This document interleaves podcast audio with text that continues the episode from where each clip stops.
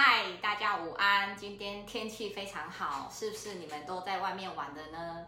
那昨天呢，很开心的上了一整天的下午，所以我就在想，我的朋友就一直在问我说，为什么我可以跟外国人聊天呢？今天就来跟大家分享，我们如何在台不出国也可以认识外国人。我们都知道说，现在的疫情非常严重，几乎很多国家是封城跟封国了。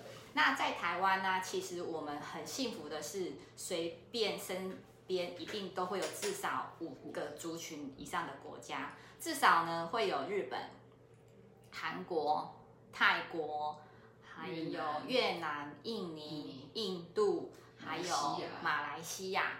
那这些呢都是属于新著名的部分。然后再来呢，有很多的部分是讲英文的英语系的国家。那我这边像比较要呃，我目前呃目前呢，我其实都有认识几个，像比如说泰国的老板，他是真的是泰国人，然后他就会是做非常道地的泰国菜这样子。那今天在这边是要跟大家分享，就是讲英文的。那前几年呢，我大概在四年前，我就有去参加这种语言的交换。然后呢，就是想说，将来我出去出国旅行的时候呢，我会看得懂 menu，然后我可以找得到帮忙，才不会迷路，然后我也比较不容易点错菜。好，那今天就来跟大家讲，目前在台湾有一个非常好的一个呃认识外国人的软体，它叫做 Meetup，M E E T U P。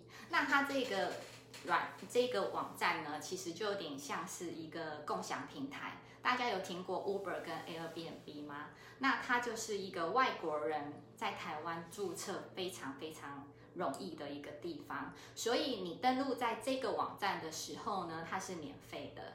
但是呢，你在刚开始的时候，它会让你选择五到十项你很喜欢的一些社团，比如说你喜欢烹饪，你喜欢运动，你喜欢美食，你喜欢咖啡。或者是你就是想要学语文，或者是呃插花，好，这些呢你都可以选五到十个，这些它都可以帮你搜寻离你家最近的一个一个外国人的一些网站。所以呢，当你加入这些网站之后呢，你就可以去参加他们的活动。那这些活动呢，几乎呃都是免费参加的，但是呢，你只需要付你自己。喝的一些饮料，那建议大家刚开始呢，可以参加五到十人左右，因为现在目前在台湾呢，我参加这个活动里面呢，大概有百分之七十，Hello，美女下午好，大概有百分之七十呢都是台湾人，其他三成左右是外国人。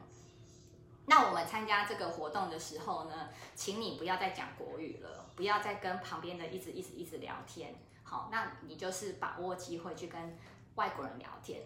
那大家一定会想说，可是外国人我到底要跟他讲什么呢？那这边跟大家分享我比较常跟他们讲的，第一，其实你就是可以问他说。呃，请问你来台湾多久啦？就是 How long have you been in Taiwan？好，你来台湾多久了？然后是 For business or travel？就是你是来商务旅行，商务呢，还是来做一个旅行的？然后就是哎，你从哪里来？Where are you come from？或者是 What kind of your job？或是你的工作是什么样的性质的？就像我们在认识新朋友一样，你就可以呃跟他问，那你也可以讲一些你的，好，然后你也可以问他说，哎。你最喜欢台湾的什么地方？Hello，佩婷，下午好。或者是说，你可以问他说：“哎，台湾有什么你比较想要去的地方？”好，比如说 Top three 是什么？然后呢，呃，最喜欢吃台湾的什么的美食？这些呢，就是你可以跟他聊天，也可以比较拉近距离的。那这边要跟大家提醒哦，就是外国人他们是非常注重隐私的，所以呢，不要再问他个人以外的事情。比如说，你可能也不用问他说，哎，有没有结婚啊？Hello，光雅，下午好。哦，就是也不用去问他说，哎，有没有结婚，有没有小孩啊？就是专注在就是当下你们两个聊天的状况就好了。所以跟外国人聊天其实没有那么样的难。那你只要问几个问题，其实你就大概知道的。那还有个东西，如果你在聊天的当中觉得听不懂的，你可以问，你就会跟他说，呃，请请他。你就把那个 Google 的翻译软体打开，请他再讲一遍，那他就会有翻译，你就可以知道说他讲什么了。那现在的环境跟以前很不一样，就是你如果听不懂，就真的完全完全就是听不懂了。可是我们可以透过呃手机翻译，让我们可以迅速的了解彼此的翻译，呃彼此讲的语言。那甚至我也会诶手脑并呃手脚也没有到手脚，就是也会用手用写的，然后讲大概是什么，然后他也大概知道我们是什么。所以呢，不要再去想说说诶怎么没有讲 How are you？他不会讲这个，他会直接说 Hi。所以呢，其实跟外国人聊天，他已经很能够接受这种直译式的英文。你只要注重礼貌，不要去随便碰触啊碰触到别人的身体。那还有一个就是，当你在这个就是认识的一个过程当中呢，尽量不要让你面前的饮料离开你的视线，因为我们去的地方是一个公共的环境，其实主办单位他是不会去负责你很多你的个人的财务或者是你的人身安全的。那也不要因为说那个饮料酒非常的便宜，就是要给他喝到够本，然后喝到被捡尸，这些都是我们大家要小心的。那这些呢，就是我们去参加这个聚会的时候呢，注意的一些事情。如果可以的话，你是一个很喜欢呃交朋友的人，你也可以办你的台菜的一个聚餐，或者是你可以找很多人一起去吃夜市，或者是你身边有一些很会办活动的人，你可以参加他的活动。然后呢，他就可以告诉你说，哎，他目前怎么样？那现在的人，如果说暂时你都还没有办法自己办一个活动的话，那你是不是就要去加入别人的这个活动？那如果说我们这样去加入别人的活动的话，有几件事情也是要提醒大家的。如果这个主办单位是你的朋友，你也很熟悉的话，建议你呢可以提早个半个小时或是一个小时。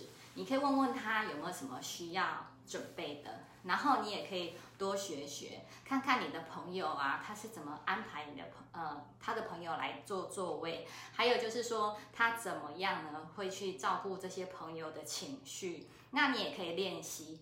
Hello，罗老师。下午好，对，那你也可以去练习说我们怎么样，将来你办一个活动的时候呢，可以去怎么协办。那去参加别人的活动的时候，也是要尽量的注意礼貌。我们提早的时候到，然后呢，多多的看主办人他需要一些什么样的协助，然后呢，适当的我们也可以关照一下，比如说来现场如果有一些小孩的，我们是不是也可以帮忙照顾一下小孩？然后让主办人呢可以很顺利的办完这个活动，因为在我们还有没有办自己的活动之前，我们就要练习讨人欢迎。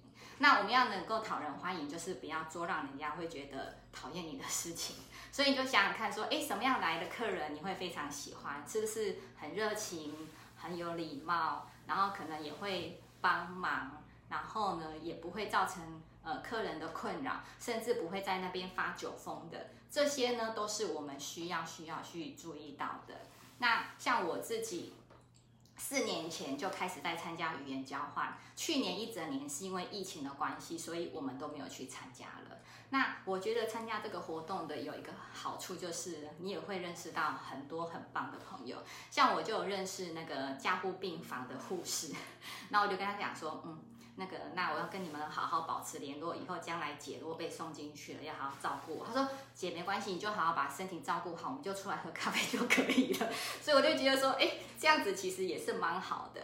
所以呢，透过这样子一个语言交换，其实呢，像我昨天下午练了三个小时的英文，虽然头有点痛啊，可是我觉得真的还蛮不错的。就是你大概也没有什么机会在这种。疫情也不知道什么时候会结束之下，满足自己一下未出国的，这也是一个很好的方法。那不知道大家平常呢是用什么样的方法去认识你周围的外国人呢？大家有机会也可以来跟我分享互动一下哦。那今天就祝大家假日愉快，拜拜。